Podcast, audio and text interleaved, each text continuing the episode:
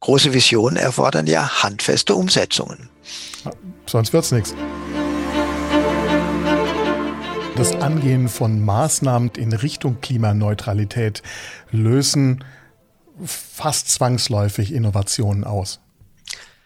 Ja, ähm, wirklich fast äh, zwangsläufig. Ähm, und sie lösen vor allem dann Innovationen aus, und das ist mir nochmal wichtig zu sagen, wenn eben nicht nur CO2 reduziert wird, sondern auch andere Vorteile geschaffen werden.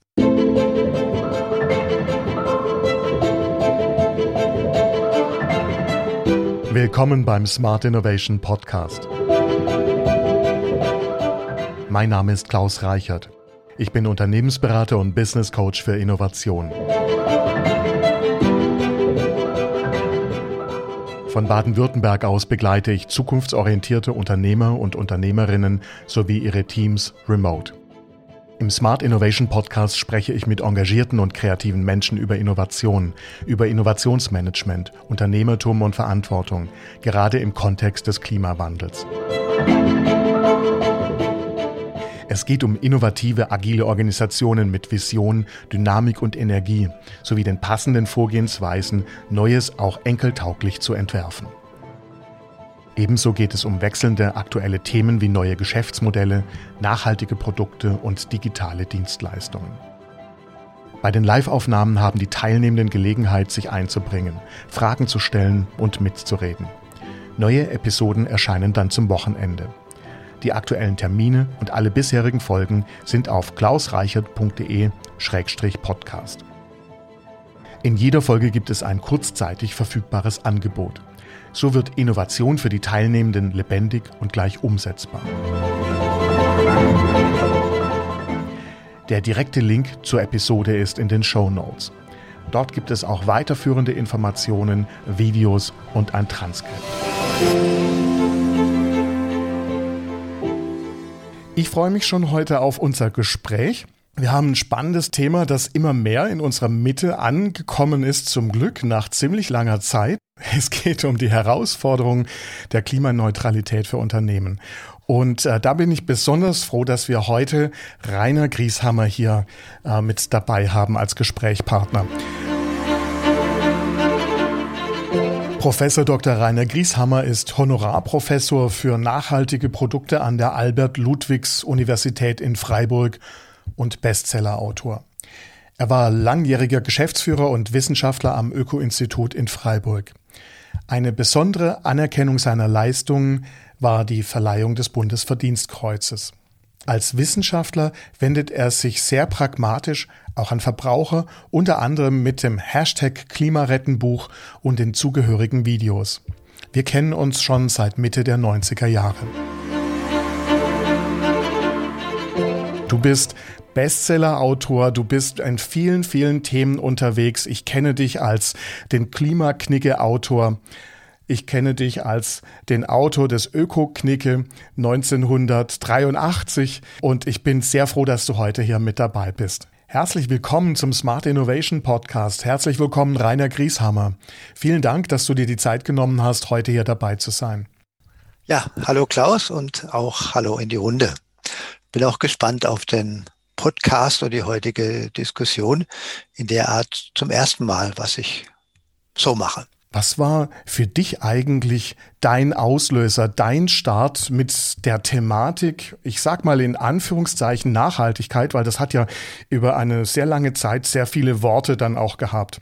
Du kennst das Thema schon lange. Ja, 85, ja. genau. Naja, interessanterweise war die mit dem Begriff Nachhaltigkeit bereits vor der Rio-Konferenz, wo der Begriff äh, eigentlich überhaupt äh, weit kommuniziert wurde. Äh, und zwar hat das Öko-Institut einige Jahre vorher eine neue Methode zur Bewertung von Produkten vorgeschlagen, die sogenannte Produktlinienanalyse, wo gesagt wurde, man soll die gesamte Produktlinie untersuchen und dann die ökologischen, ökonomischen und sozialen Auswirkungen und auch den Nutzen. Das war eigentlich der Vorschlag für eine Nachhaltigkeitsanalyse. Nur haben wir das nicht so genannt, sondern Produktlinienanalyse. Und Am Anfang waren alle ein bisschen irritiert, haben gesagt, naja, also so Ökologie könnte man noch verstehen, aber alle drei Dimensionen.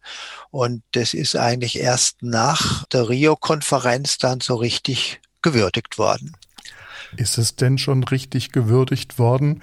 Also äh, manchmal hat man den Eindruck, es dauert immer noch sehr, sehr lange, bis noch mehr Menschen begreifen, worum es eigentlich denn geht. Naja, also gewürdigt worden auf jeden Fall, dass es äh, klar wurde, wie das Konzept ist. Äh, es hat tatsächlich äh, bei Nachhaltigkeit ja zwei unterschiedliche Rezeptionen gegeben. Im, äh, in den Industrieländern des Nordens, wie in Deutschland, hat man eigentlich nach wie vor die Betonung auf Ökologie gehabt. Und auch wenn man jetzt Leute in Unternehmen gefragt hat oder in der Umgebung, was ist ein nachhaltiges Produkt, dann wurde immer ein ökologisches Produkt vorgestellt. In ähm, den Ländern des Südens, in Entwicklungs- und Schwellenländern, da wurde viel mehr die soziale Seite äh, betont. Ja, und von daher war das schon mit der Umsetzung äh, ein sehr langer Prozess. Und es ist eigentlich auch heute noch so, dass es sehr viele äh, Ökobilanzen von Produkten gibt, aber eigentlich nur ganz wenige Nachhaltigkeitsanalysen. Und wenn man jetzt gerade im heutigen Thema Klimaneutralität und äh, auch klimaneutrale Produkte dann übergehen, dann merkt man ja auch, das ist eigentlich auch wieder eine, zuerst mal eine Reduktion auf äh, die, die ökologische Auswirkung von Produkten und da sogar noch auf eine engere, nämlich nur auf die CO2-Emissionen von Produkten. Wobei, das werde ich dann nachher nochmal äh, sagen, dass eben sehr oft ähm, Maßnahmen, die zu CO2-Reduktion führen, auch noch andere Vorteile haben auf äh, andere ökologische Bereiche und auch soziale Bereiche. Das heißt also, wir müssen schon ein bisschen vorsichtig sein mit den Worten, die wir wählen, weil natürlich jedes Wort seine eigene Bedeutung hat, aber auch hier ähm, Abgrenzungen notwendig sind. Ja, unbedingt. Äh, und das stimmt erst recht für den Begriff äh, Klimaneutralität. Das ist ja gleichzeitig eine Beschreibung von einem bestimmten Zustand, einem angestrebten Zustand oder bereits erreichten Zustand, dass eben ein Produkt oder eine Organisation klimaneutral ist oder werden will. Es ist aber auch eine Art Konzept oder Strategie, wie man dahin kommt. Von daher schon mal eine, sozusagen eine doppelte Funktion. Und hinzu kommt, dass es dann im Detail einfach sehr, sehr unterschiedliche Interpretationen gibt, aber auch Festlegungen, was jetzt eigentlich genau unter Klimaneutralität verstanden wird. Das müssen wir dann nochmal in aller Tiefe anschauen. Was wären denn so ganz plakativ zwei ent, vielleicht sogar entgegengesetzte oder weit auseinanderliegende ähm, Definitionen von diesem Thema Klimaneutralität, die dir jetzt ad hoc einfallen? Oder was ist deine Lieblingsdefinition? Da kann ich mich äh, zurückziehen auf äh, ein Urteil vom Oberlandesgericht Koblenz 2011, wo eine Verbraucherzentrale geklagt hat. Und da wurde so sinngemäß gesagt, klimaneutral heißt, dass die CO2-Emissionen bei der Herstellung von Produkten oder einzelne Aktivitäten durch Kompensationen vollständig ausgeglichen werden. Also so eine ausgeglichene CO2-Bilanz oder so eine Netto-Null-Bilanz. Ähm, das ist eigentlich eine relativ klare ähm, Definition von Klimaneutralität. Die große Frage, die dann aber dahinter steht, ist die, welche welcher Teil der Organisation wird denn tatsächlich klimaneutral gestellt? Ist es die ganze Organisation? Sind es alle Produkte? Sind es nur einzelne Produkte? Oder sind es zum Beispiel nur Teile von bestimmten Produkten, dass man zum Beispiel sagt, die Verpackung ist klimaneutral, aber der Inhalt nicht, ist nicht klimaneutral hergestellt. Oder wenn man äh, Unternehmen nimmt, so ein ganz aktuelles Beispiel, die Automobilindustrie zeichnet sich jetzt dadurch aus, dass praktisch alle großen Hersteller sagen, sie sind entweder jetzt schon klimaneutral oder wollen es in wenigen Jahren werden. Da ist man zuerst mal begeistert und sagt, toll. Wenn man es dann genau hinschaut, dann meinen die aber zuerst mal nur die engere Produktion, also hier in Deutschland, nicht die ganzen Zulieferer, also die Herstellung von Aluminium, von Stahl und so weiter und auch nicht die Nutzung von den Autos. Und wenn man jetzt die gesamte Produktlinie von Autos anschaut und sagt, das sind 100 Einheiten, also 100 Einheiten von CO2-Emissionen, dann ist die engere Produktion eigentlich ein bis zwei Prozent. Das heißt, was die Automobilindustrie dann sagt, was aber trotzdem zuerst mal in Ordnung ist, dass sie dahin kommen will. Äh, sie sagt aber nur, dass sie eigentlich ein bis zwei Prozent von den Gesamtemissionen kompensieren will.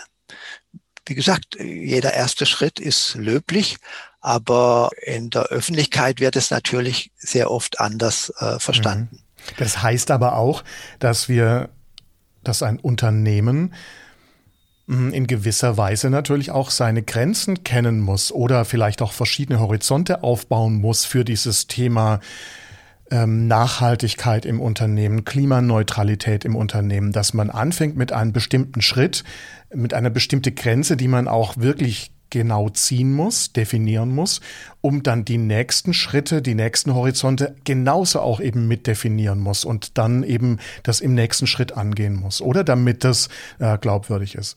Genau, also wichtig ist, ähm, dass das zuerst mal eine, eine faire Beschreibung ist von dem, was man äh, machen will und dass es dafür auch wirklich adäquate Maßnahmen gibt, um dieses Ziel zu erreichen.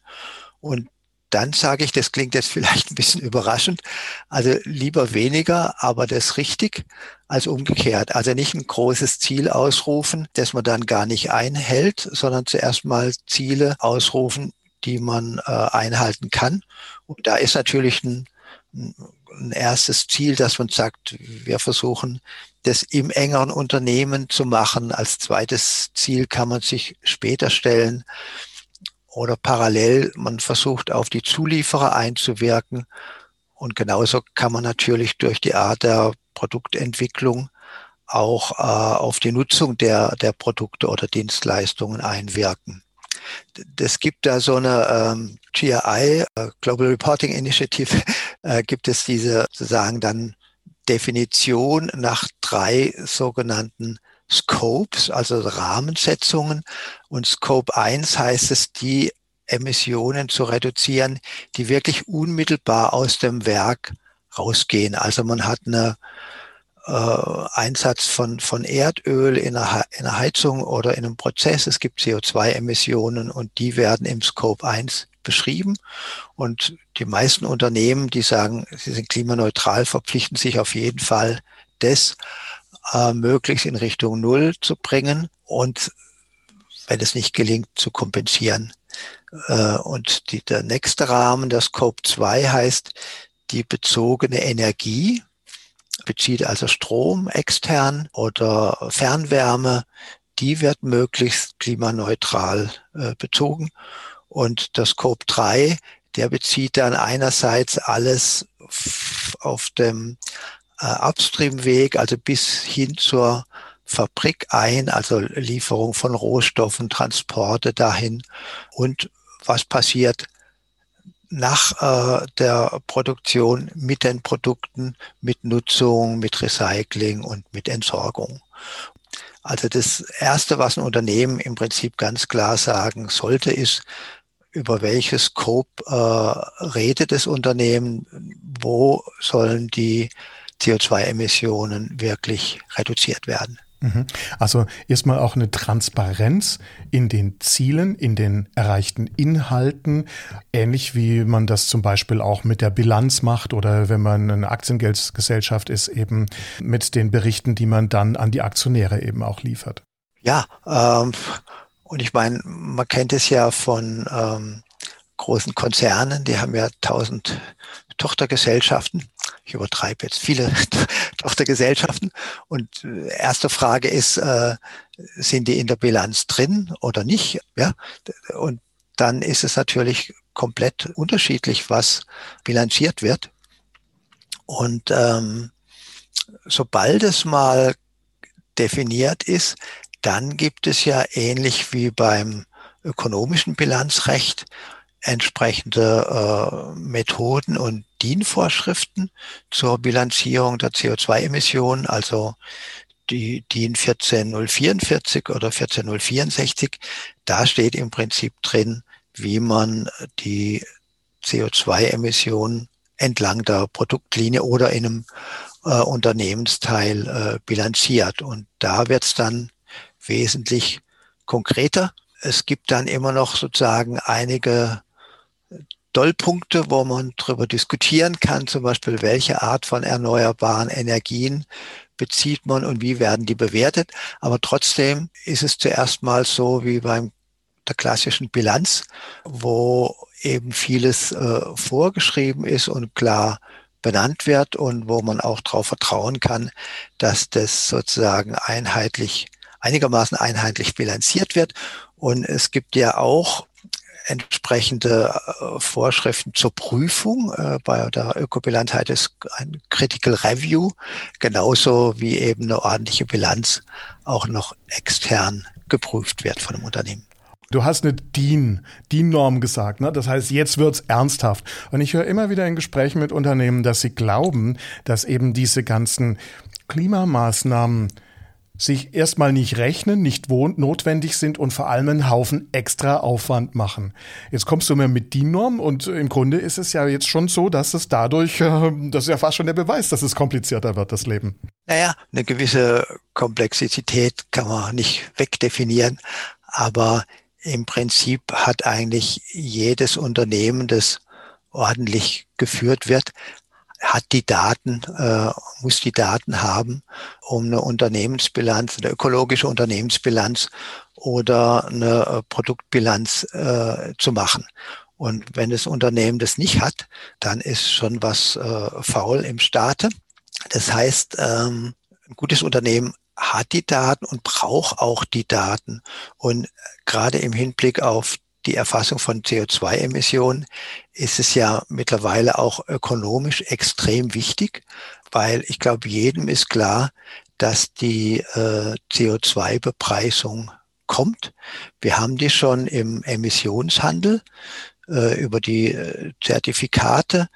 Da äh, sind jetzt in erster Linie Energieversorger und ähm, große Chemieunternehmen und Rohstoffproduzenten betroffen. Aber sobald deren Kosten steigen, steigen natürlich auch die Kosten für die Energie und die Zulieferer. Und wir haben jetzt auch noch sozusagen den zweiten da wird noch gestritten, wie man es nennen darf, ob es ein Emissionshandel ist oder eine Besteuerung von den äh, Brennstoffen in Privathaushalten, in, in ähm, Gewerbe und kleiner Industrie, was jetzt in dem Jahr eher startet äh, mit 25 Euro pro Tonne CO2.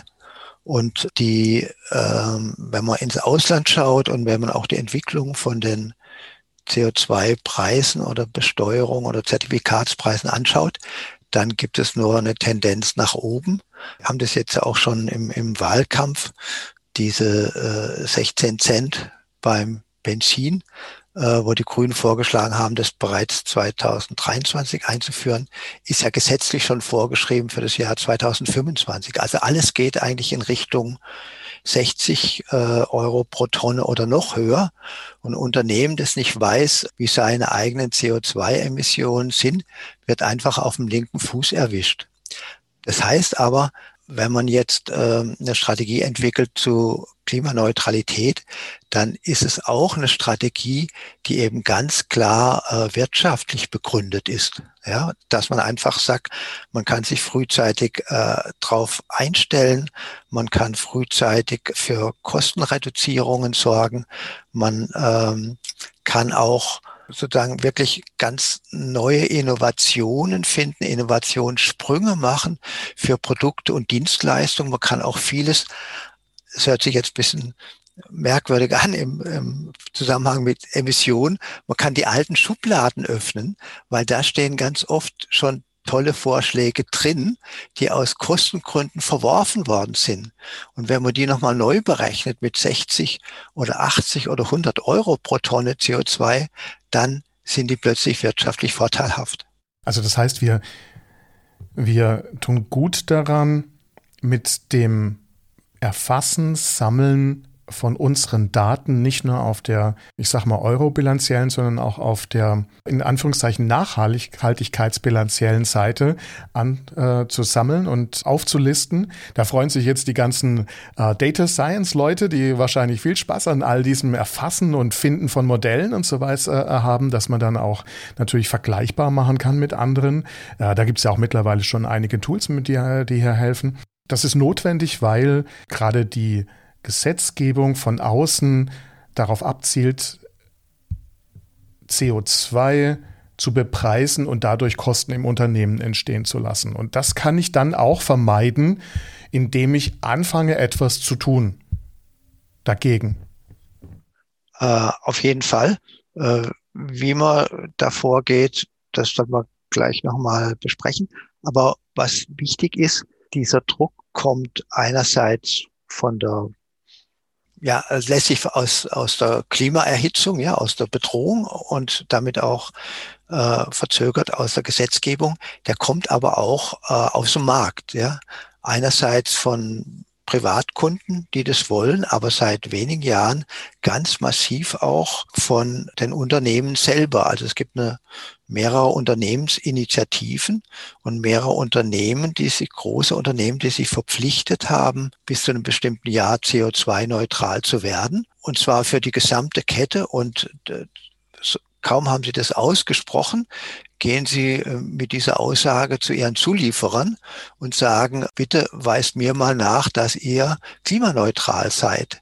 Das heißt, ähm, dieser Druck kommt eben nicht nur von äh, der Gesetzgebung und steigenden CO2-Preisen, sondern er kommt einfach auch von, von anderen Unternehmen. Also jeder Zulieferer von IKEA, von Bosch, äh, von den Automobilherstellern, von der Chemieindustrie wird jetzt gefragt, ähm, wie produzierst du eigentlich dein, dein Rohstoff, dein Halbzeug, dein fertiges Produkt, ähm, wie sehen deine Autos aus äh, und so weiter und so fort. Wie hältst du es mit der Nachhaltigkeit? Das war jetzt, glaube ich, Goethe.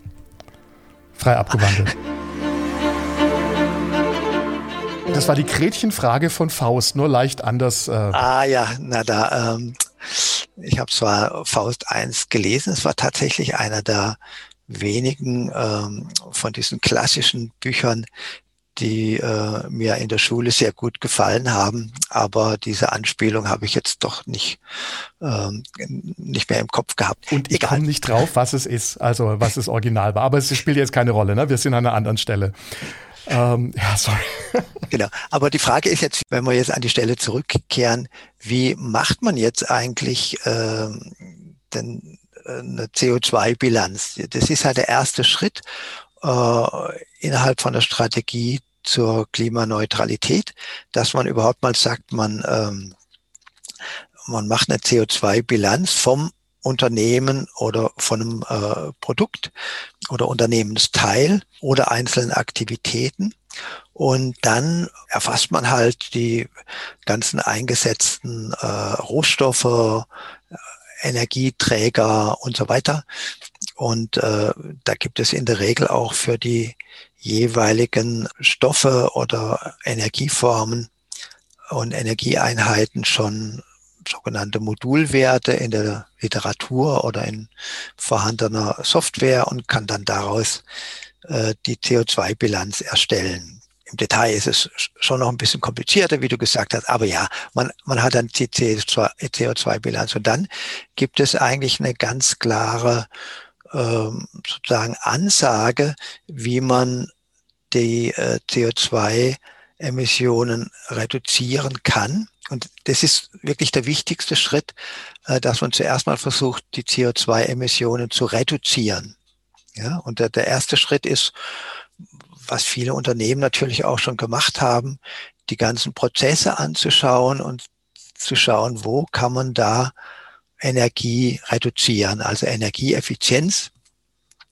Es gibt manchmal auch noch andere Möglichkeiten bei bestimmten Lösemitteln äh, oder Kältemitteln, die eingesetzt werden, wo man auch damit zumindest Treibhausgase oder CO2-Äquivalente reduzieren kann. Aber das ist der erste Schritt. Da muss man sagen, dass der in gut geführten Unternehmen meistens gar nicht mehr so wahnsinnig viel bringt, weil das die Unternehmen ja einfach schon in den letzten 10, 20 Jahren gemacht haben, schon, schon aus Kostengründen, dass sie einfach versucht haben, Energieprozesse effizienter zu machen. Allerdings äh, wurde dann oft gesagt, ja, äh, da könnte man schon noch viel erreichen, aber das kostet zu viel. Ja, und jetzt mit CO2-Preis kann das plötzlich anders aussehen. Aber das ist der erste Schritt.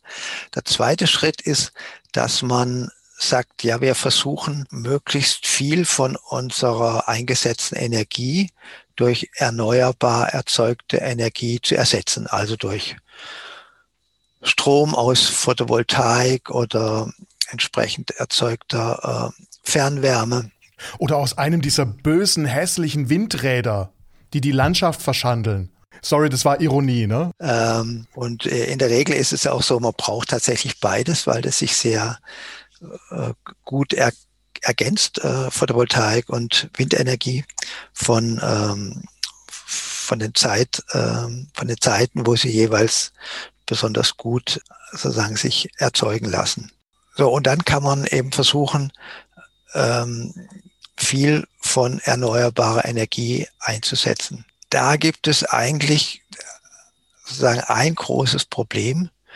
Das ist nämlich das Problem der Doppelzählung. Also wer zahlt eigentlich dafür, dass jetzt zum Beispiel Ökostrom erzeugt wird? Und ähm, da gibt es auch unterschiedliche Bewertungen innerhalb der Bilanzierer und auch von den verschiedenen CO2-Initiativen äh, oder Klimaneutralitätsinitiativen. Ich muss es an der Stelle einfach äh, sagen, weil das kommt unweigerlich im, im Laufe des Prozesses. Äh, das Öko-Institut, IFOI, Wuppertal-Institut und andere sagen, wenn äh, Ökostrom mit Zuschüssen, EEG-Zuschüssen finanziert worden ist, dann ist das praktisch gesellschaftlich finanziert und dann darf man sich die CO2-Emissionen nicht gut schreiben lassen, so, sondern nur gut schreiben lassen, wenn man selber eine eigene Anlage baut ohne staatliche Zuschüsse. So. Aber wie gesagt, da gibt es einen Streit innerhalb von den Bilanzierern und äh, Initiativen. Äh, viele sagen, ja, also Ökostrom ist Ökostrom und das schreiben wir uns gut. Nur dadurch verändert sich natürlich äh, an den Gesamtemissionen der Welt relativ wenig. Wenn das sowieso schon äh, äh, produziert wird und man sich das dann einfach bilanziell zuordnet, dann ist es zwar okay, aber es wird dadurch keine äh, einzige Tonne CO2 zusätzlich vermieden. So, das ist sozusagen der, der große Unterschied. Das heißt, äh, das, das, äh, da geht es dann darum, ähm, im Grunde Maßnahmen zu fördern, die helfen, selber was zu tun, noch mehr zu tun. Genau. Also ideal wäre jetzt, ähm, gibt ja schon die ersten ähm, großen Windkraftanlagen in der Nordsee, die gebaut werden ohne staatliche Zuschüsse. Es gibt jetzt auch einen großen Run auf ähm, die Förderung von entsprechenden Anlagen im Ausland. Ja, also Chile ist jetzt große Diskussion, Neuseeland, wo man eben noch relativ kostengünstig sozusagen Anlagen, also deutlich kostengünstiger als hier äh, zu Lande, also oder auf dem Land Anlagen bauen kann. Und wenn das Unternehmen das dann macht und sagt, ja, wir finanzieren das, wir haben zwar da durchaus auch eine, eine Rendite durch den Stromverkauf, aber zusätzlich haben wir hohe CO2-Einsparung, wenn wir das quasi ins Netz einspeisen, dann kann man das quasi wirklich gegenrechnen, bilanziell und sagen, damit verringern wir quasi unsere CO2-Last. Also das ist dann nicht staatlich gefördert worden und deswegen sagen die Profis auch, hey, das ist jetzt ein echtes Ding, was äh, tatsächlich CO2 reduziert hat, was du als Unternehmen dafür machst. Genau. Weil das ja. war sozusagen der zweite Schritt. Erster Schritt war Energieeffizienz. Zweiter Schritt war äh, sozusagen eigenerzeugte erneuerbare Energie einsetzen statt fossiler Energie. Und wenn Unternehmen das alles gemacht haben, dann werden sie feststellen, dass sie aber trotzdem noch einen Teil an CO2-Emissionen haben, die sie nicht vermeiden können. Und für diesen Teil kann man dann äh, Zertifikate äh, kaufen über eingesparte CO2-Emissionen an anderer Stelle. Also wir kennen das, glaube ich, alle vom Fliegen mit Atmosphäre, wo man sagt, Fliegen ist CO2-intensiv und dann kann man so quasi eine Kompensation sich kaufen. Und das kann man natürlich als Unternehmen auch im großen Maßstab machen. Diese Frage, welche Kompensationszertifikate, ist wiederum auch eine Frage, die gewisse Probleme äh, aufwirft, auch Kommunikationsprobleme. Da muss man also wirklich aufpassen. Das sollte man einfach am Schluss nochmal drauf äh, eingehen. Eine ganz interessante Frage ist aber, ab wann sagt ein Unternehmen, jetzt ist es zu teuer, noch Energieeffizienz weiterzutreiben oder ähm, erneuerbare Energien einzukaufen. Und jetzt fangen wir an mit Kompensationen. Also wo ist sozusagen die, die, der Schwellenwert an den Vermeidungskosten? Und da kann man keine generelle Empfehlung geben, äh, außer der, dass es so eine allgemeine Empfehlung gibt, ähm, das sollten die äh, Vermeidungskosten sein, die auch äh, gesellschaftlich diskutiert werden, zu erreichen der, äh, des Ziels von der Pariser Konvention. Und das ist so eine Größenordnung von 40 bis 80 Euro pro Tonne CO2. Also wenn man in den Bereich kommt, ab dann kann man äh, zu Kompensationsmaßnahmen übergehen. Drunter sollte man das eher nicht machen. Und gerade wenn man sieht, dass die CO2-Besteuerung jetzt schon in Richtung 60, 80 Euro pro Tonne geht und man einfach auch für die nächsten Jahre richtungssicher sein will, sollte man diese, diese Schwellenwert der Vermeidungskosten eher ein bisschen höher legen. Ja, also übersetzt heißt es, wenn eine Energiemaßnahme umgerechnet 35 Euro pro Tonne CO2 kostet, also bezogen auf eingesparte CO2, dann sollte man die auf jeden Fall noch machen äh, als Unternehmen, wenn es, ich sage jetzt mal 95 oder 120 Euro kostet, dann wird es einfach noch Sinn machen, gute Kompensationen äh, zu wählen. Was ich da auch ganz interessant finde, dass einige Unternehmen, wie zum Beispiel Volkswagen, jetzt mit sogenannten Schattenpreisen rechnen in ihrer Bilanz. Also die sagen, na, heute kostet uns das CO2 so und so viel, aber eigentlich ist es ja gar nicht gerecht. Der Preis müsste eigentlich viel höher sein. Der wird auch höher werden. Und jetzt rechnen wir die Bilanz nochmal durch mit einem sogenannten Schattenpreis. Ja, also nicht wie heute jetzt, bis vor kurzem waren die Emissionszertifikate beim Emissionshandel so 25 Euro.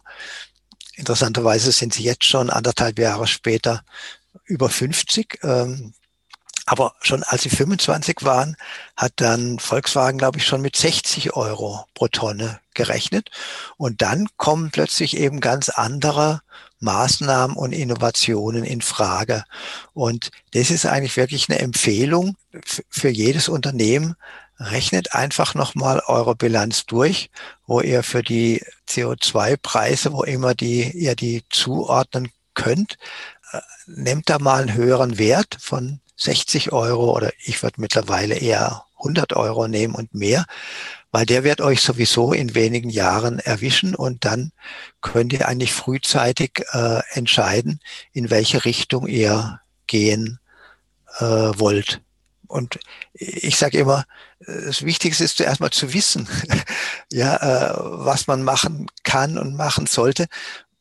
Und der Aufwand ist auch nicht groß. Man kann es dann ja immer noch verwerfen und sagen, ich glaube nicht, dass der so hoch steigen wird oder was auch immer. Aber das nicht zu machen, ist fast sträflich. Du, wir haben hier gerade eine Frage von Jonas Wilke und zwar sagt er, er hat mit KMU zu tun, die für 1,34 Euro die Tonne CO2-Kompensation betreiben. Ist das ein adäquater Preis? Das ist jetzt das, wo ich vorher sagte, das nehmen wir am Schluss dran, das ziehen wir jetzt einfach vor. Sobald eine Frage kommt, ist es ja auch viel spannender, die sofort zu, bea zu beantworten. Ich dachte, das passt jetzt hier vielleicht auch gerade dazu, ne? Ja, nee, das passt perfekt. Ähm, äh, es ist eben so, es gibt äh, alle möglichen äh, Kompensationen, also alle Arten von Kompensation und die sind unterschiedlich teuer. Also im Prinzip heißt ja, äh, wenn man ein Zertifikat kauft für eine Kompensation, dass irgendwo auf der Welt oder auch mal in Deutschland ein Prozess hm, finanziert wird, gefördert wird, der ohne diese äh, Zertifikat nicht zustande käme. Ja, so. Und diese Prozesse können zum Beispiel sein, man hat ähm, in Südafrika gesehen, es gibt keine gute Abfallentsorgung, vor allem ganz viele äh, Bioabfälle, die so verrotten, Methan freisetzen. Und eigentlich könnte man jetzt sehr viel CO2 sparen und vor allem auch Methan, das ja besonders äh, hohe CO2-Äquivalente hat, indem man Biomassekraftwerk baut.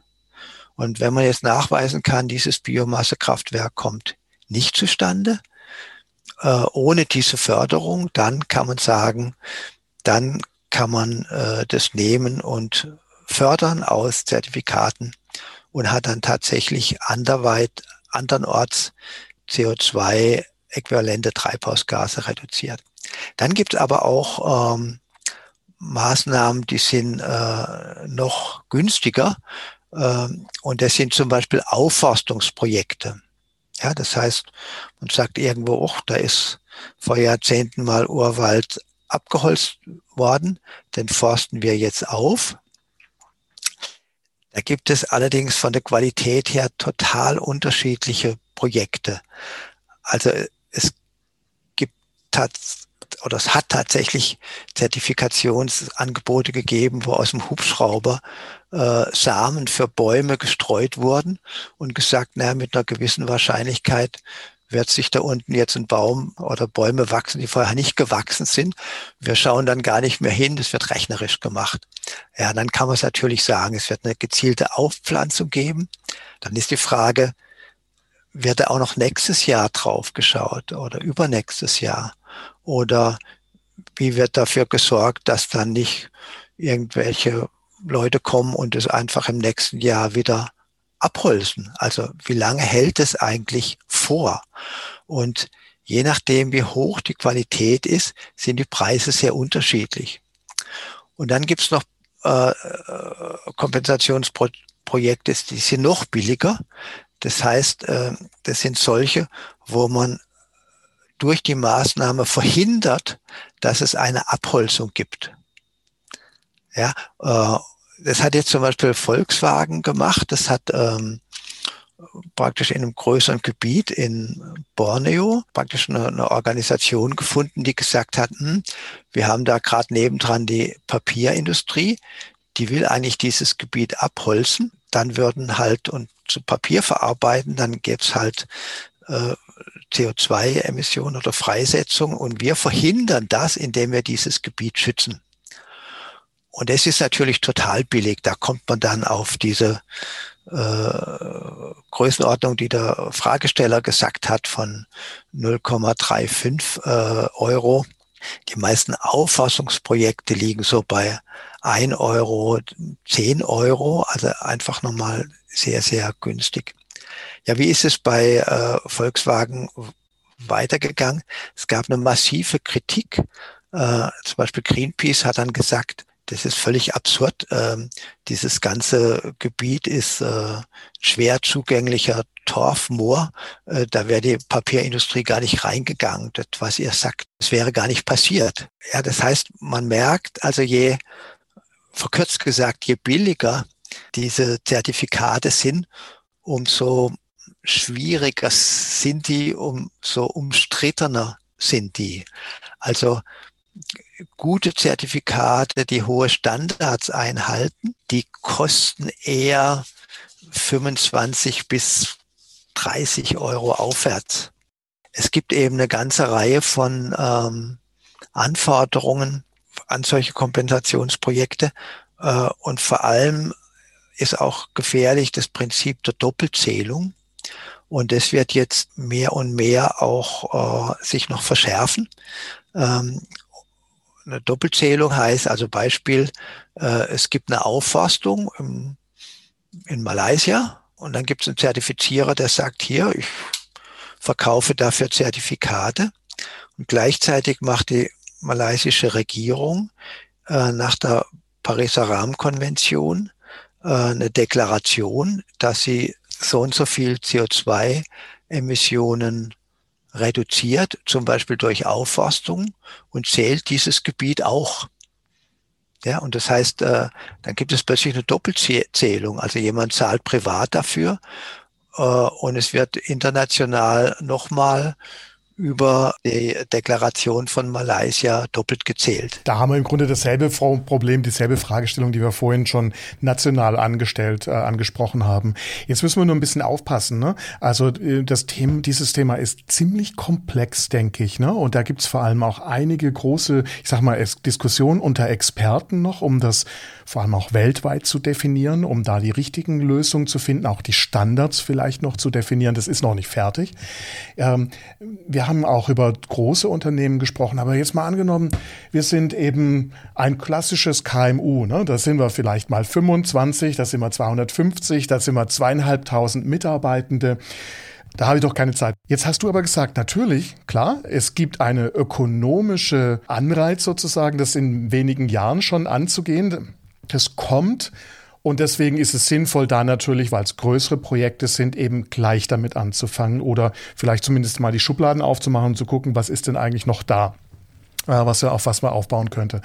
Dann hast du gesagt, ein wichtiger Punkt ist ähm, das Erfassen der Daten, damit ich weiß, wovon ich spreche. Wie viel Energie brauche ich? Wie viel Wasser brauche ich? Welche Verbraucher habe ich überhaupt? Wie laufen die denn? Und, und, und, ne? um daraus dann eben herauszufinden, was, was an CO2 zum Beispiel äh, Emissionen entstehen. Was ich mich jetzt gerade aber gefragt habe, und du hast es auch so ein bisschen angesprochen, ist, ähm, wir sprechen da ja dann auch als zum Beispiel produzierendes Unternehmen über die Produktion und wenn es gut läuft, auch über das Recycling des Produktes. Die Nutzer sind aber andere. Das kann man ja jetzt nicht einfach ohne weiteres einem Unternehmen dann zuschreiben, dass es die, diesen, ich sag mal, CO2 in der Nutzung, weil es den Nutzer nicht vorschreiben kann, wie man damit umgehen muss.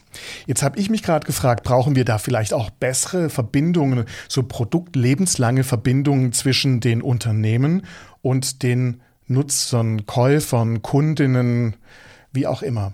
Ja, ähm, bevor ich darauf eingehe, nochmal ganz kurz, Kompensationen sind komplex. Es gibt einfach äh, sozusagen gute äh, Standards wie Goldstandards. Das können wir dann einfach nochmal später in ähm, der Literaturverweis äh, reinnehmen. Ja, dann äh, hat man da eine gewisse Sicherheit und ansonsten noch der Hinweis, alles, was mit vermindert, äh, ver, äh, verhinderter Abholzung und Aufforstung zu tun hat, ganz kritisch hinschauen. So. Aber jetzt ähm, tatsächlich zur, zur Frage, tatsächlich eine, eine doppelte Frage. Die erste Frage ist, wer ist eigentlich für was verantwortlich? Das ist zurzeit auch ein bisschen eine kuriose äh, Diskussion und eigentlich auch eine ungelöste Diskussion. Wenn zum Beispiel IKEA sagt, wir werden klimaneutral, aber gleichzeitig seinen Zulieferern sagt, ihr müsst jetzt klimaneutral werden äh, und womöglich jetzt beide eine CO2-Bilanz machen über die gesamte Produktlinie, dann gibt es eine Doppelzählung. Ja, das, das darf ja eigentlich gar nicht sein. Das wäre jetzt in dem Fall sogar äh, viel, viel mehr als gebraucht wird. Aber da muss es eigentlich tatsächlich innerhalb der, der, der ganzen äh, Lieferketten Absprachen geben, wer kann eigentlich mit welchem Aufwand am besten äh, vermeiden. Ja, und das ist was, was äh, kommen wird und was ich auch jedem Unternehmen ähm, empfehlen würde. Genau diese Diskussion, wenn es an einen anderen Industriekunden liefert oder von anderen Industriekunden bekommt, das mit denen abzusprechen. Äh, also dass man nicht als Unternehmen was mit wahnsinnigem Aufwand äh, vermeidet, was ein anderes Unternehmen viel leichter machen könnte in der Lieferkette. So. Die, der zweite Teil, der geht ja in Richtung Nutzer. Also ich nenne jetzt mal die, äh, die Endkunden. Also nicht, äh, nicht Industriekunden, sondern ähm, B2C. Und da äh, ist natürlich so, dass jetzt in der Regel so diese Kommunikation äh, Produzent, Endkunden geht ja eher in eine Richtung. Ja, also das heißt, ähm, bis auf äh, wenige Ausnahmen kann der Produzent ja nur dazu beitragen, dass er die Produkte so äh, konstruiert, dass sie möglichst optimal und CO2-sparend genutzt werden. Aber die, die Rückkopplung ist eigentlich selten möglich. Jetzt, also ganz, ganz einfache Beispiele aus der äh, Vergangenheit waren, man hat als Automobilproduzent natürlich die Möglichkeit äh, genutzt, zumindest in gewissem Umfang, die Autos effizienter zu machen, mit weniger CO2-Emissionen pro 100 Kilometer. Dann hat man so Sachen zur Verfügung gestellt, dass die, äh, die Kunden ablesen können, wie ihr Verbrauch ist über 100 Kilometer. Ne? Damit hilft man im Prinzip den Kunden, Benzin zu sparen, äh, CO2 zu sparen oder dass äh, automatisch äh, der Luftdruck gemessen wird äh, und Warnhinweise gegeben werden und so weiter. Oder es gibt Hersteller von Heizungsregelungen, die so quasi so eine Art automatische ähm, Automatik einbauen, also dass sie die eine Automatik einbauen, wo im Prinzip das typische Verhalten von Kunden beobachtet wird, dass man sagt, ah, die gehen eigentlich immer um neun Uhr raus äh, und aus dem Haus und dass dann äh, sie ab und zu mal die Heizung ausschalten, aber manchmal auch vergessen und dann macht es die Heizungsregelung automatisch. Ja, der Kunde kann natürlich immer noch eingreifen, aber es wird sozusagen äh, erleichtert. Da gibt es eine ganze Reihe von Möglichkeiten oder Waschmaschinenhersteller, die sagen, wir haben jetzt ähm, ein Waschmittel hergestellt, Procter Gamble war das erste, das bei 20 Grad wäscht ja, mit befriedigendem und gutem Waschergebnis und kann dann sagen, ja bitte liebe äh, Nutzer von Waschmittel, äh, kauft einfach das, dann könnt ihr bei 20 Grad waschen, bei 30 Grad waschen, dann spart ihr äh, viel Strom. Also in die Richtung ist eigentlich äh, viel, viel passiert äh, in der Vergangenheit. Und da gibt es jetzt natürlich auch neuere Entwicklungen, ich will jetzt mal zwei äh, nennen. Das eine, das wir jetzt alle kennen, das wir jetzt auch so halber betreiben mit einer Videokonferenz, ja, wo man im Prinzip äh, durch Corona im Prinzip wir alle gemerkt haben, mit auf ganz viele vor Ort Konferenzen und Treffen kann man ja verzichten. Durch diesen Druck der, der Pandemie wurde ja auch die Software äh, wirklich sehr optimiert. Viele Leute haben Erfahrung gesammelt, sind jetzt bereit, das zu machen. Äh, und das hat über den Rückgang der Flüge und der Dienstreisen äh, mit Bahn oder mit, mit Auto dazu geführt, erstens mal, dass sehr viel CO2 reduziert worden ist, aber auch sehr viel Zeit für die Mitarbeiter gespart worden ist, die sie sonst beim Reisen verplempern und auch sehr viel Kosten gespart worden sind für die Flüge, für Übernachtungen und so weiter. Und das ist eigentlich diese Optimierung der Dienstleistung, ist ein tolles Beispiel, äh, wie äh, eigentlich in kurzer Zeit CO2 reduziert werden konnte. Ein anderes Beispiel ist, es gibt jetzt ja so einen äh, unabhängigen kleinen äh, Unternehmen, das neue, neues Elektroauto herstellt, auch schon äh, Pilotauto entwickelt hat, den Sono Sion. Das ist nicht nur ein Elektroauto mit klassischer Lithium-Ionen-Batterie, sondern das sind auch noch Photovoltaikmodule äh, in das Auto integriert, weil die heute äh, die, die, die starren, flachen noch billiger sind, sieht das Auto ein bisschen ungewöhnlich aus. Perspektivisch, ähm, es gibt ja heute schon die Möglichkeit, auch ähm, sozusagen gebogene PV-Module herzustellen, wird es sicher anders aussehen. Und die sagen, ja, unter durchschnittlichen mh, hm, Wetterbedingungen, wenn man da draußen parkt und durchschnittlicher Nutzung, weil eigentlich fährt man ja nicht jeden Tag 200, 300 Kilometer, sondern meistens 30, 40 Kilometer, kann man eigentlich einen Großteil dann direkt äh, äh, sozusagen von der Sonne ernten.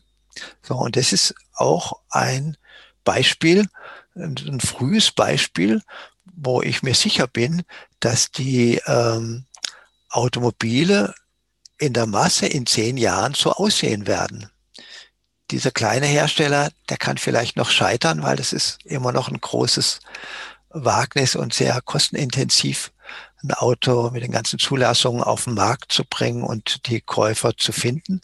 Aber von der Art der, der Innovation ist es wirklich eine Sprunginnovation. Ja. Leider dauern ja manchmal Innovationen länger. Da muss ich auch mal mein persönliches Schicksal berichten. Ich habe im Jahr 1988 das erste E-Bike äh, in Deutschland benutzt und habe das damals beim TÜV angemeldet und habe das auch allen möglichen Leuten, die es hören wollen, nicht hören wollen, gezeigt. Ähm, und das hat sich aber damals einfach nicht äh, durchgesetzt. Wenn man allein gefahren ist, war das auch ein bisschen gefährlich, weil die die äh, ganzen Autofahrer haben das gar nicht kapiert, wie schnell man plötzlich starten kann oder wie schnell man äh, fahren kann. Naja, und es hat dann von, von 88 praktisch bis 2012, also 13, fast 25 Jahre gedauert. Jetzt sind die E-Bikes gekommen und nachweisbar ersetzen die äh, doch einen ordentlichen Teil von den täglichen Fahrten zur Arbeit und auch von Freizeitfahrten. Eigentlich auch eine ganz interessante äh, Innovation und auch eine, die äh, eher aus der Nische kam. Ja? Die äh, Bundesregierung hat ja eher gesagt, wir wollen eine Million äh, Autos haben bis zum Jahr 2020 und sie wurde vorher schon überholt sozusagen von den äh, privaten Käufern von E-Bikes, obwohl es da keine Förderung gegeben hat. Also ich sehe auch, dass das E-Bike äh, macht vieles möglich, was vorher so nur mit einem Auto, zumindest in den Köpfen von den Menschen geschieht. Was mich aber auch jetzt nicht freut, ist, dass du sagst, dass es 25 Jahre gedauert hat, bis sich das in der, bis es in der Mitte der Gesellschaft angekommen ist. Wenn ich das so beobachte, viele Dinge brauchen genau so lange, eine Generation.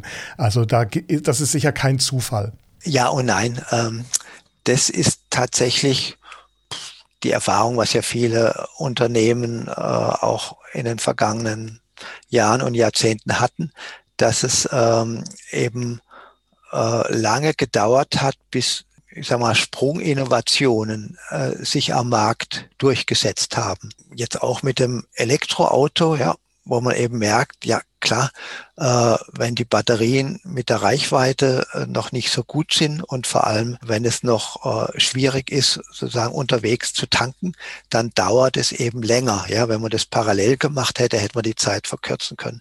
Aber was sich verändert hat gegenüber den ähm, letzten Jahrzehnten ist, dass wir jetzt viele extrem schnelle Entwicklungen haben und äh, extrem schnelle Veränderung von den äußeren Rahmenbedingungen. Beispiele, dass Rohstoffe knapp werden, wie wir jetzt gerade im Baubereich sehen, sei es, dass ähm, andere ähm, Länder wie beispielsweise China plötzlich den Druck auf den Markt ausüben, also Stichwort Elektromobilität, das kommt ja ganz klar von China und kommt äh, dadurch auch äh, viel schneller. Und es gibt natürlich durch die Klima Erhitzung und die CO2-Bepreisung auch nochmal einen massiven Druck.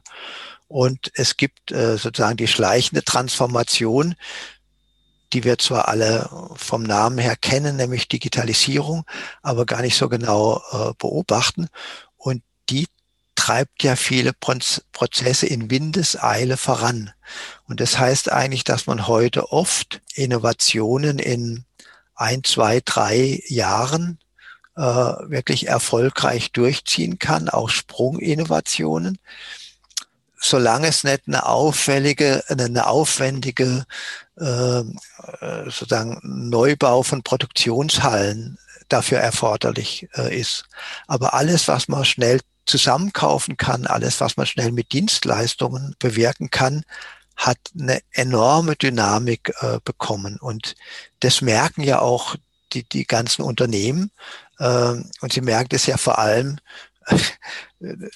dass sie sozusagen am Markt äh, ruckzuck von anderen bedrängt werden, wo sie sagen, wie, kann doch gar nicht sein, dass die schon sowas entwickelt haben oder dass völlig neue Player äh, auf den Markt kommen, wie jetzt mit vor kurzem ähm, mit, äh, mit der Post, die dann gesagt hat, ja, dann tun wir mit diesem Aachener zusammen eben unseren eigenen Elektro-LKW herstellen, weil Mercedes irgendwie zu verschnarcht ist, das zu machen. Oder äh, Tesla oder Google, also äh, Personen, Unternehmen, die vorher null Erfahrung hatten mit Automobilproduktion, können plötzlich Automobile produzieren lassen. Ja, das heißt, äh, es sind einfach ganz viele neue äh, Konstellationen. Es gibt einen viel größeren Druck, es gibt eine viel größere Beschleunigung. Und ähm, das Gute an allen Maßnahmen zur Klimaneutralität ist, dass man fast schon automatisch ähm, sozusagen dazu getrieben wird, diese anderen Sachen anzuschauen, äh, weil man eben auch sieht, äh, wenn man CO2-Emissionen deutlich reduzieren will, äh, welche vielen neuen Möglichkeiten man dadurch hat. Das heißt also, das Angehen von Maßnahmen in Richtung Klimaneutralität lösen fast zwangsläufig Innovationen aus.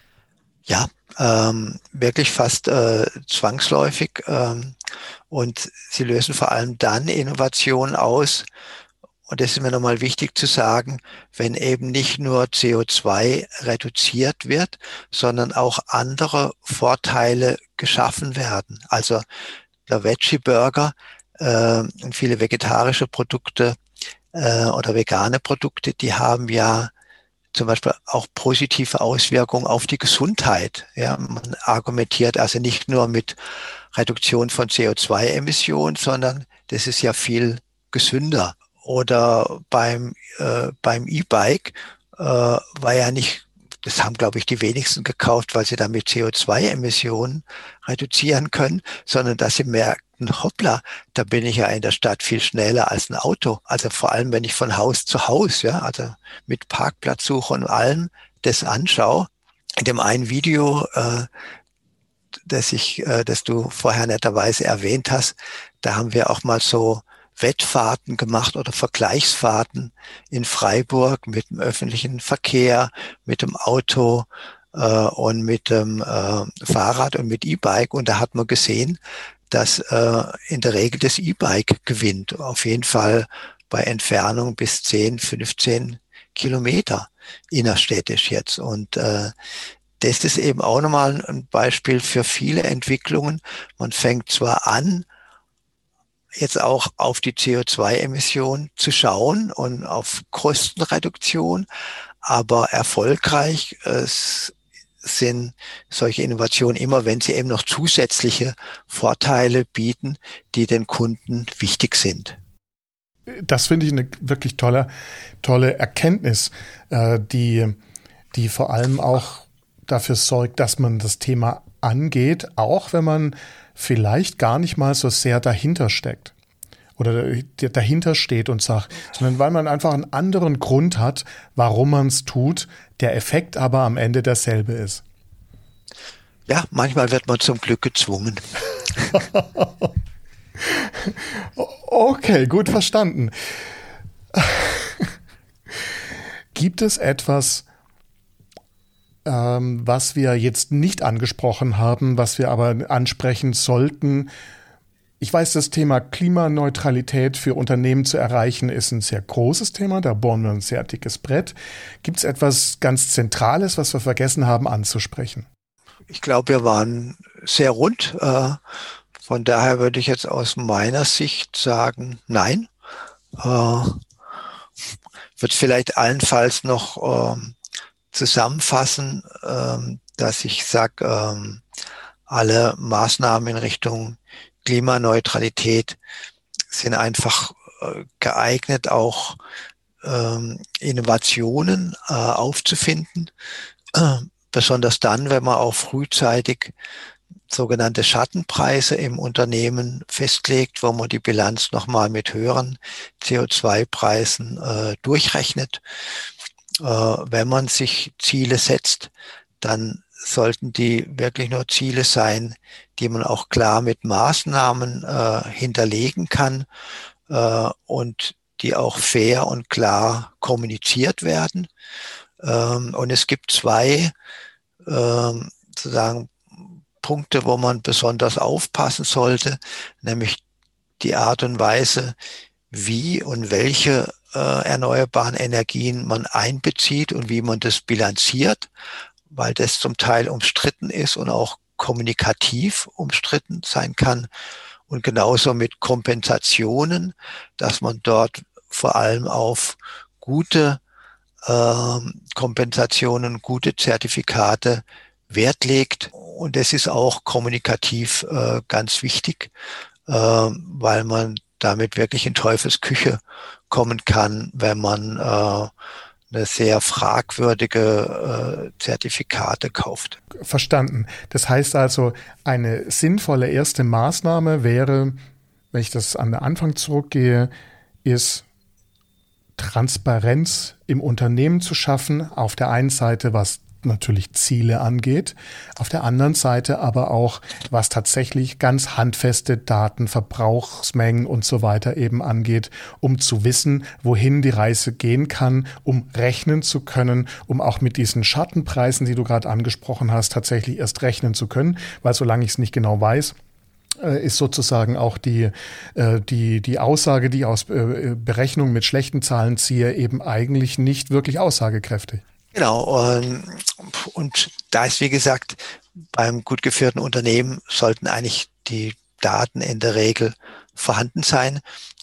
Es, es gibt schon eine Erfahrung aus, aus früheren Ökobilanzen, dass man immer wieder ähm, auf Datenlücken stößt, wo, wo schon nur die Durchführung von so einer CO2-Bilanz äh, eigentlich hilfreich ist, um sozusagen ähm, die, die Informationslage und Entscheidungslage deutlich zu verbessern.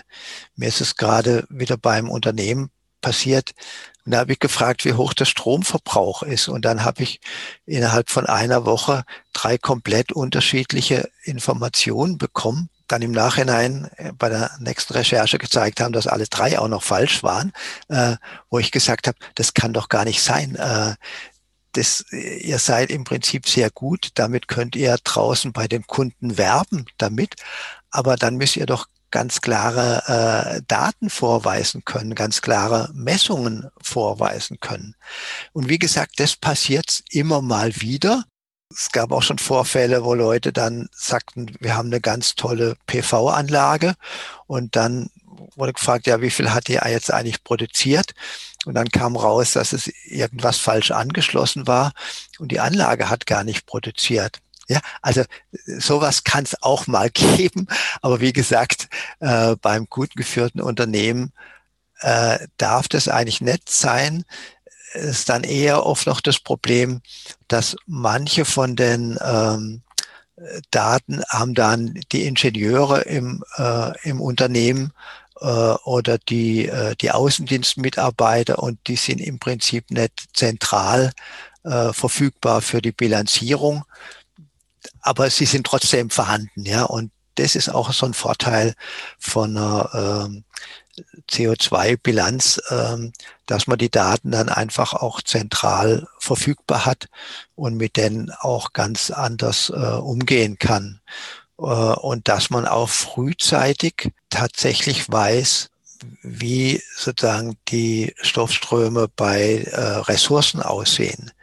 Äh, Im Prinzip haben viele Unternehmen da einfach einen Posten in der Bilanz, der heißt so Materialeinkauf. Ja? Äh, und wenn man aber mal genau weiß, hey, aber das sind so und so viel Tonnen Aluminium, so und so viel Tonnen Stahl und die CO2 Bepreisung werden dort so und so durchschlagen, dann kann man sich eben beispielsweise mit Schattenpreisen ausrechnen, wie bei gleichen Marktbedingungen äh, die Position Materialeinkauf in wenigen Jahren dramatisch anders aussehen wird. So, das sind einfach noch zusätzliche Vorteile von einer CO2-Bilanz jenseits des Bestrebens, klimaneutral zu werden. Mhm. Also ganz handfeste Vorteile. Genau. Und ähm, große Visionen erfordern ja handfeste Umsetzungen. Sonst wird's nichts. Danke. Danke. Rainer, wir haben noch zwei Fragen, auf die ich jetzt gerne eingehen würde, ja. bevor wir dann äh, den Abschluss machen mit dem vom Zuhören ins Mitmachen kommen. Mhm. Und zwar hat die Barbara Schmucker gefragt, muss denn nur CO2 ausgeglichen werden, zum Beispiel bei den CO2-Zertifikaten? Oder wie sieht es zum Beispiel mit Methan aus? Ähm, ja, das ist eine äh, gute Frage, weil man da im der Sprache nachlässig äh, ist. Äh, es geht eigentlich immer um eine Treibhausbilanz und um die Reduktion von Treibhausgasemissionen, also auch Reduktion von Methan. Ich hatte das da an dem Beispiel Biomassekraftwerk und Bioabfälle äh, gesagt. Oder wenn man jetzt äh, Veggie-Burger nimmt, da werden ja hauptsächlich Methanemissionen auch aus der ähm, äh, Rinderhaltung äh, reduziert. Ja, es geht immer um Treibhausgasemissionen und äh, nicht nur um CO2. Das ist allerdings so, dass fast immer äh, CO2-Bilanz gesagt wird äh, und CO2-Emissionen, auch wenn die Experten hinten immer äh, Treibhausgase rechnen und auch immer CO2-Äquivalente. Aber das ähm, steht dann bei jeder guten Studie vorne drin.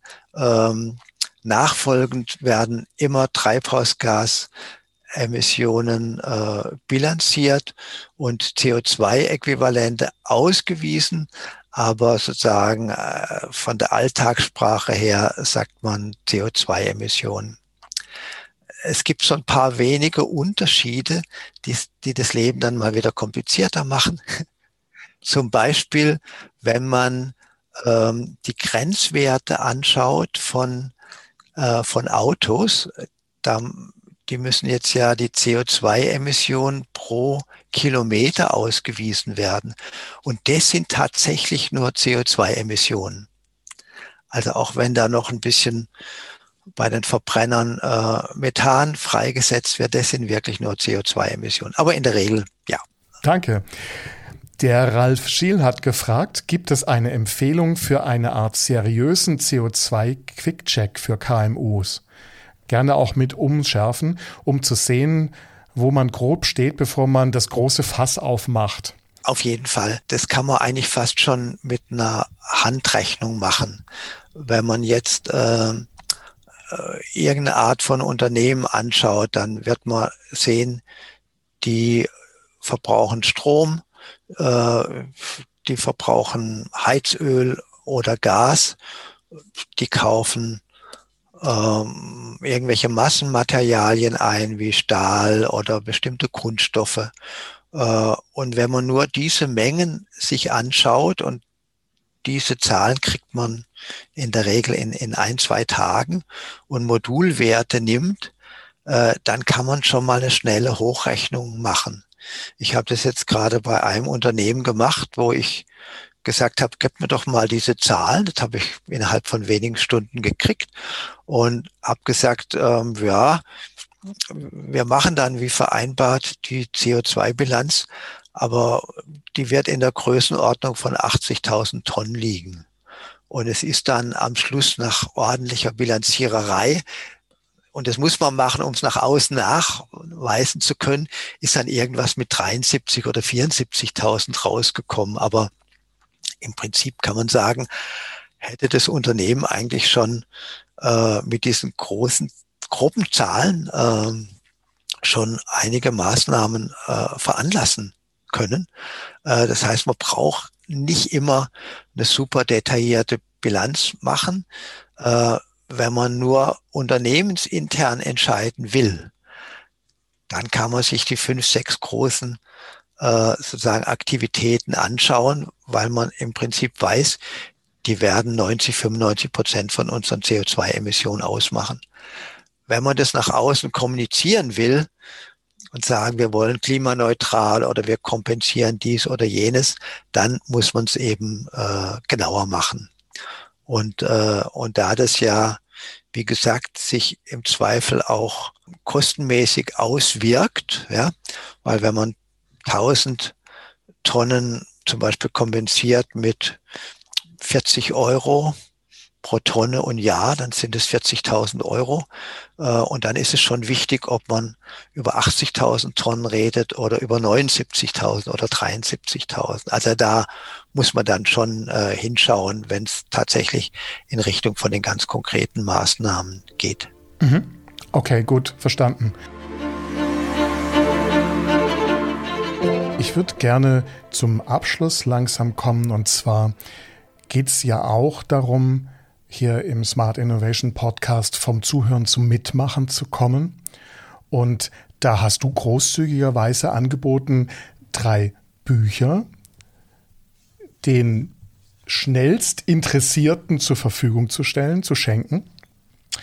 Ähm, und zwar handelt es sich um Klima, Hashtag Klimaretten Wer gleich dann nachschauen möchte, unter klimaretten.org, aber wir verlinken das auch noch auf der Episoden-Webseite, äh, gibt es das Buch, gibt es die Videos dazu, gibt es weitere Informationen und Aktionen.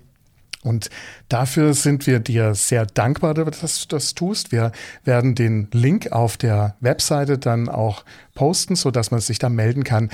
Ähm, das ist ja eines von den vielen Büchern, die du geschrieben hast und das ist jetzt relativ neu auch. Ähm, meines Wissens nach ist es auch das erste, wo es jetzt Videos dazu gibt, äh, die sich allerdings in dem Fall auch an Privatpersonen wenden. Ich zeige mal noch eines dieser älteren Bücher. Ich weiß nicht, ob man es richtig sehen kann, weil es ja auch verpixelt wird. Ähm, Jetzt sieht man es, ja. Ja, es gibt dann auch noch zum Beispiel den Öko-Knicke. Äh, das ist so ein bisschen der Urvater vielleicht von dem Thema. Ähm, Chemie im Haushalt habe ich noch gefunden. Ähm, du bist da jetzt schon ziemlich lange dran. Du hast da ziemlich viel Erfahrung gesammelt, ähm, was da an Themen auch ankommt bei Privatpersonen. Jetzt machst du die Videos dazu auch für Privatpersonen mit einfachen Beispielen. Da gibt es auch dieses Beispiel mit dem Fahrradvergleich, Fahrradfußgänger und, ähm, und Autovergleich mit dabei. Habt ihr sowas vielleicht auch geplant, das für Unternehmen zu machen, solche Kurzvideos? Ähm, nein, muss ich äh, klar sagen, haben wir nicht geplant. Der Aufwand ist ja riesig für sowas. Ne? Also der Grund ist einfach, dass äh, der Aufwand einfach äh, riesig ist. Bei den Videos war es so, dass wir ähm, tatsächlich da eine Finanzierung von ähm, der Freiburger Bürgerstiftung äh, bekommen haben ähm, und auch ein Teil von der EWS. Ich habe auch einen Teil äh, finanziert. Das hat schon äh, über 1000 Euro pro Video gekostet und das war aber noch einfach total kostengünstig, weil das da irgendwie junge, engagierte Leute auch äh, gemacht haben. Friday for Future, die gesagt haben, wir machen das umsonst sozusagen. Wenn man das jetzt im professionelleren Bereich, im Unternehmensbereich machen würde, dann kommt man einfach in, äh, in ganz andere äh, Dimensionen rein. Und ich glaube, gleichzeitig wäre es einfach auch wichtig, ähm, natürlich das noch stärker sektorspezifisch zu machen. Das wird es auch nochmal erschweren. Also so Allgemeinvideos, die jetzt für alle Unternehmen gleichzeitig gelten, ja, könnte man vielleicht auch ein paar wenige drehen. Ja, müssen wir vielleicht im Nachgang nochmal reden. Rainer, vielen Dank dafür, dass du dir die Zeit genommen hast. Ich nehme sehr viel mit aus unserem Gespräch heute. Ich habe hier spannende Kommentare und auch Dankeschreiben im, im Chat schon gesehen.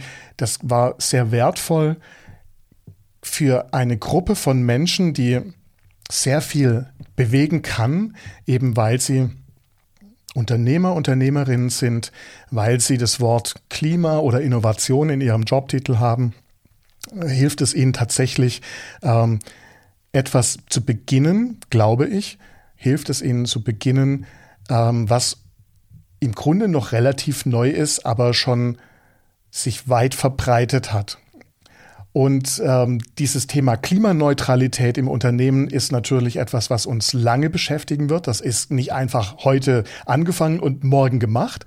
Das ist ein Dauerlauf. Vielen Dank, Rainer. Vielen Dank, dass du dir die Zeit genommen hast. Vielen Dank aber auch an alle Teilnehmenden für die Fragen, für die Zeit. Und äh, ich bin schon sehr gespannt, was wir an Rückmeldungen zu den damit auch begonnenen Projekten dann in der Zukunft bekommen werden. Ja, auch vielen Dank. War äh, jetzt einfach eine schöne Gelegenheit, ist auch ein sehr schönes Format. Danke auch den Zuhörern für die Fragen und mitzuhören und äh, hoffe eben auch, Sie dann in ein, zwei Jahren mir dann nochmal ein kurzes Mail schreiben, sagen, danke, dass Sie damals, ich habe das jetzt tatsächlich umgesetzt. Wäre schön.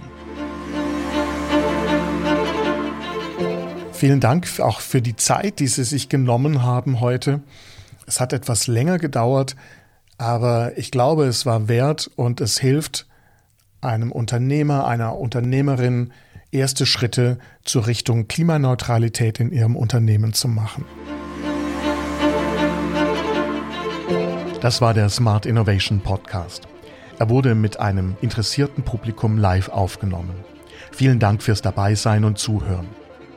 Diese Episode gibt es auch zum Lesen. Der direkte Link ist in den Show Notes. Noch kein Abonnent? Die Show ist überall zu finden, wo es Podcasts gibt. Weitere Informationen zum Podcast und meine Kontaktdaten sind bei klausreichert.de-podcast. Dort gibt es auch eine Übersicht der nächsten Live-Aufnahmetermine. Ich bin Klaus Reichert und das war der Smart Innovation Podcast.